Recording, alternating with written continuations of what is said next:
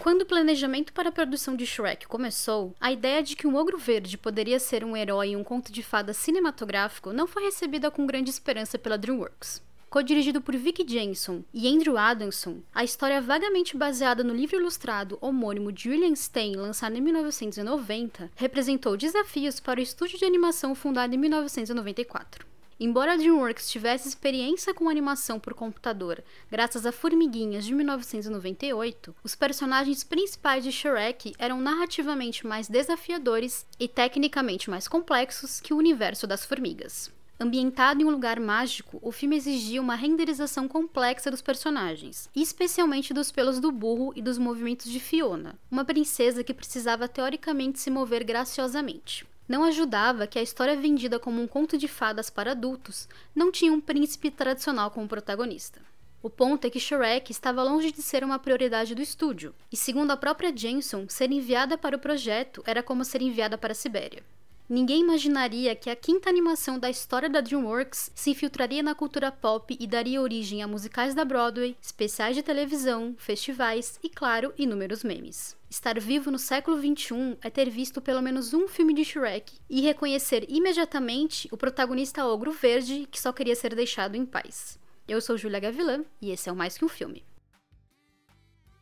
Lançado em outubro de 1990, o livro infantil de fantasia e comédia Shrek recebeu boas críticas da imprensa especializada, apesar de não ser considerado o melhor trabalho do autor, que fez carreira como cartunista do The New Yorker de 1930 a 1960. Apelidado de O Rei dos Cartoons, ele começou a escrever livros infantis aos 60 anos de idade, lançando Shrek quando já estava na casa dos 80 anos.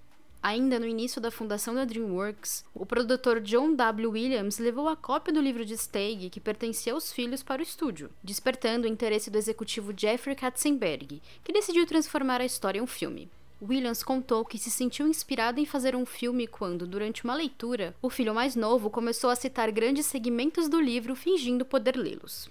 Após comprar os direitos da adaptação cinematográfica, Katzenberg rapidamente colocou o projeto em desenvolvimento ativo em novembro de 1995. Curiosamente, eles não foram os primeiros a pensar em adaptar Shrek para o cinema. Antes da fundação da DreamWorks, Steven Spielberg, cofundador do estúdio ao lado de Katzenberg e David Geffen, havia comprado os direitos do livro em 1991, pensando em fazer uma animação tradicional com Bill Murray interpretando Shrek e Steve Martin dando voz ao burro. Obviamente, essa versão não foi para frente, mas Spielberg aparece como um produtor executivo não creditado da animação lançada pela DreamWorks anos depois. Descrito por Williams como um personagem ultrajante, iconoclasta, nojento e muito divertido, o produtor dizia que Shrek era como um grande personagem de cinema em busca de um filme. Na história original, o ogro verde é descrito como um monstro indestrutível repugnante que cospe fogo e espalha miséria por onde anda. Quando os pais decidem que ele deve se aventurar pelo mundo, Shrek é expulso do pântano onde sempre morou. Na estrada, ele conhece uma bruxa, que lê a sorte de Shrek e afirma que, ao proferir as palavras mágicas Apple Strudel, ele será levado de burro para um castelo, onde enfrentará um cavaleiro e se casará com uma princesa tão feia quanto ele por essas características peculiares, que geraram reclamações de alguns pais que acreditaram que o livro era impróprio para crianças, Shrek não era uma história fácil de adaptar como uma animação tradicional focada no público infantil, acostumado com filmes da Disney, mesmo que o protagonista represente alguém que está feliz em ser quem é. Porém, o próprio estúdio desejava expandir a saga do anti-herói Shrek para o público adulto, gerando debate sobre a direção que o filme deveria tomar. Ainda no início da produção, o co-diretor Andrew Adamson e Katzenberg entraram em conflito sobre o quanto Shrek deveria atrair os adultos. O diretor, que ingressou na produção com Kelly Asbury em 1997, queria adicionar piadas sexuais e músicas do Guns N' Roses na trilha sonora, algo que Katzenberg considerou muito ultrajante para uma animação infantil, mesmo que o executivo desejasse atrair ambos os públicos.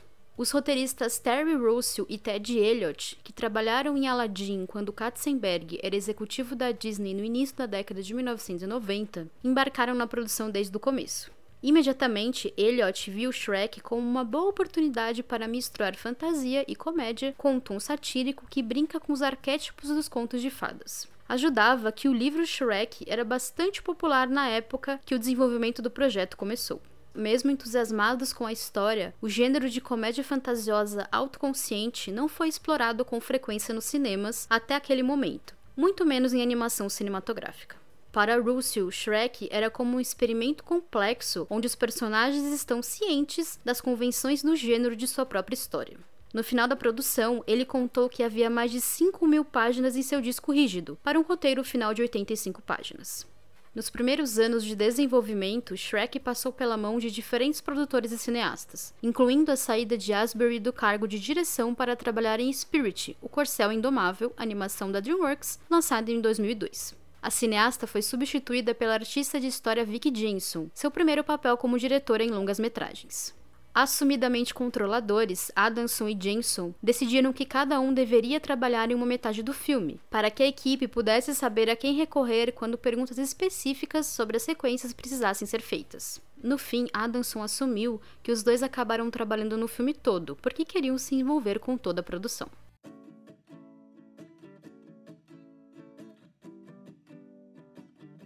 Ainda no início do desenvolvimento de Shrek, os diretores de arte da animação visitaram alguns lugares para se inspirar na criação dos ambientes onde a história se desenrola, como o Castelo Hearst, na Califórnia, a Dordogne, um departamento da França localizado na região da Nova Aquitânia, e Stratford, cidade inglesa mundialmente conhecida por ser o lugar de nascimento de William Shakespeare. Buscando referências para a criação do Pântano de Shrek, o diretor de arte Douglas Rogers visitou uma plantação de magnólias em Charleston, na Carolina do Sul. Alguns dos primeiros esboços da casa de Shrek foram feitos em 1996 e 1997 com uso de Photoshop, com rascunhos do protagonista vivendo em um depósito de lixo perto de uma vila humana chamada Wart Creek. Diferente de Burro, baseado em um burro de verdade chamado Pericles que morava na Califórnia, a princesa Fiona não foi baseada em uma pessoa real.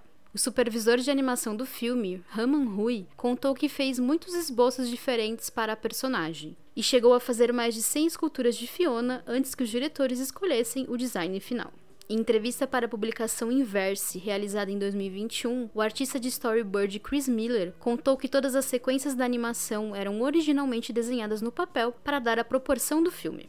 Os melhores desenhos e ideias eram adicionados em um quadro que seguia a história em ordem narrativa para que todos pudessem olhar a progressão da animação. Para apresentar as ideias e sequências para Katzenberg, os artistas de storyboard acabavam fazendo as vozes de todos os personagens que desenhavam. O principal objetivo da equipe era fazer o executivo rir, e se Katzenberg ria, a sequência permanecia no quadro. Para adicionar o humor que desejavam na animação, a noção geral era que se a ideia podia ser apresentada para a mãe dos animadores, então ela podia continuar no filme. A cena do Homem Biscoito sendo torturado pelo Lord Farquaad é um ótimo exemplo dessa ideia e foi fundamental para dar o tom de comédia do filme. O artista de storyboard Conrad Vernon contou para a Inverse que ele recebeu da equipe de roteiro o conteúdo da sequência e bateu cabeça sobre como poderia adicionar humor à cena. Vernon imaginou que quebrar as pernas do Homem Biscoito e mergulhar o personagem no leite funcionaria para a sequência. Quando ele apresentou a ideia para a equipe, Todos choraram de rir e Katzenberg decidiu que era esse tipo de humor que o filme deveria ter. No fim, os artistas de storyboard que apresentavam as cenas para o executivo acabaram assumindo as vozes de diversos personagens porque a produção não conseguia encontrar profissionais que reproduzissem a atuação dos artistas. No início, a DreamWorks considerou fazer um híbrido de captura de movimento com sets de miniatura para o background das cenas. Uma grande equipe foi contratada para realizar um teste usando um sistema de câmera que capturasse e aplicasse movimentos humanos realistas aos personagens. Após um ano e meio de pesquisa e desenvolvimento, o teste foi finalmente exibido em maio de 1997, apenas para ser completamente rejeitado por todos que assistiram. A solução da DreamWorks foi recorrer ao Pacific Date Images, um parceiro de produção que estava trabalhando na produção de Formiguinhas no mesmo período. Fundada em 1980, a PGI foi uma das pioneiras da animação por computador, produzindo inúmeros comerciais e contribuindo com efeitos visuais de diversos longas-metragens. A empresa foi comprada pela DreamWorks em 2000, mas foi fechada em 2015 para fundir com a DreamWorks Animation como parte dos planos de reconstrução do estúdio após constantes bombas de bilheteria. Assim como as produções anteriores da PGI, a empresa usou o próprio software para trabalhar em Shrek, além de utilizar alguns poderosos softwares de animação disponíveis no mercado para trabalhar em alguns elementos. Esse é o caso do Autodesk Maya, um aplicativo de computação gráfica 3D usado para grande parte da animação dinâmica de tecido e cabelo de Fiona e Lord Farquaad. Em Formiguinhas, a equipe de produção tinha um sistema facial que criava todos os músculos faciais sobre a pele. Para Shrek, eles aplicaram o mesmo sistema em todo o corpo, dando mais detalhes para os personagens. A equipe levou muito tempo para acertar os detalhes faciais e corporais de cada personagem, e algumas das aberrações técnicas da produção estão disponíveis nos extras de mídias físicas do filme. Uma das partes mais difíceis foi fazer o pelo de burro fluir suavemente para parecer o mais próximo possível com pelos reais. Algo que os animadores de superfície, responsáveis pela criação de materiais e texturas para objetos de filmes animados, conseguiram fazer. O processo de tornar o cabelo humano realista era diferente da técnica usada para o pelo do burro, porque exigia um sistema de renderização separado e muita atenção das equipes de iluminação e efeitos especiais. A equipe de efeitos visuais, liderada por Ken Beilenberg, ficou a cargo de fazer a pele reagir às condições do ambiente. Quando a tecnologia foi finalmente dominada, ela pôde ser aplicada a muitos aspectos do filme, incluindo grama, musgo, pelos em geral e até fios da túnica de Shrek. No total, Shrek teve 31 sequências, que incluem 36 locações separadas para criar o universo desse conto de fadas peculiar.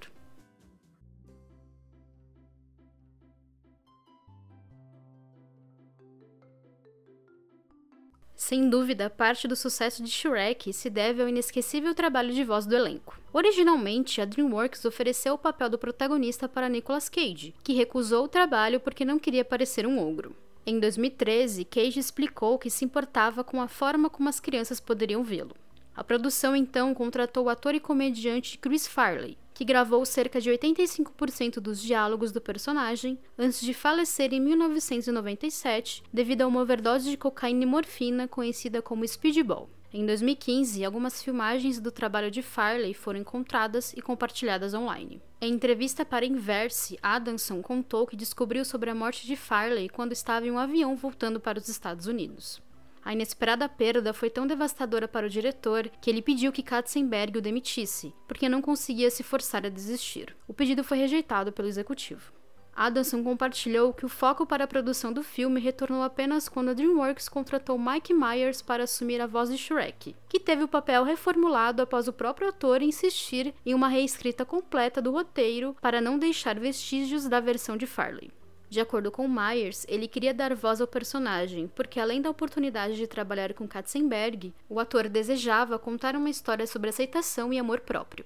Após terminar o trabalho de voz feito ao longo de 1999, um corte bruto do filme foi mostrado ao ator em fevereiro de 2000. Ao ver o resultado do seu trabalho, Myers pediu para regravar todas as falas do personagem com o sotaque escocês, semelhante ao que a mãe do ator usava quando lhe contava histórias de Ninar. Katzenberg concordou em refazer as cenas após ouvir a versão alternativa, adicionando mais 4 milhões de dólares no orçamento do filme. Devido ao trabalho de Meyers, novas ideias começaram a surgir e havia pontos mais claros na história, além de novas piadas e momentos de comédia. O ator chegou a contar que recebeu uma carta de Spielberg agradecendo por se importar com o personagem e dizendo que o sotaque escocês melhorou o filme. Myers não pediu dinheiro a mais pelas regravações. Inicialmente contratada para assumir a voz da princesa Fiona, a atriz Jane Anne Garofalo foi demitida do projeto sem explicações. Anos depois, a atriz afirmou que nunca descobriu o motivo para ter sido demitida do trabalho. No seu lugar entrou Cameron Diaz, que já era uma atriz conhecida em Hollywood. Por outro lado, Ed Murphy esteve anexado ao filme desde o começo e diversas cenas entre Burro e Shrek foram improvisadas entre os atores. Shrek foi um grande esforço de uma equipe que ainda estava se aventurando por uma nova fase da computação gráfica em animações cinematográficas. Espelhando o próprio protagonista, sempre houve um pouco de espírito rebelde na produção e uma empatia compartilhada de que todos queriam fazer as coisas de uma maneira não convencional, mesmo dentro do estúdio. Seja pelo protagonista diferente dos príncipes tradicionais, o humor de duplo sentido, a contratação de grandes estrelas de cinema, algo que não era usual para animações até aquele momento, ou escolhas musicais modernas em uma época que os filmes animados tinham que ser musicais da Broadway, Shrek foi uma revolução para a animação cinematográfica, levando o primeiro Oscar de melhor animação e sendo o primeiro filme de animação indicado em melhor roteiro adaptado na premiação. Amplamente elogiado com méritos, a equipe por trás da produção nunca imaginaria que o filme visto como um castigo para profissionais que não tinham bons resultados com outros filmes seria um divisor de águas para a animação norte-americana.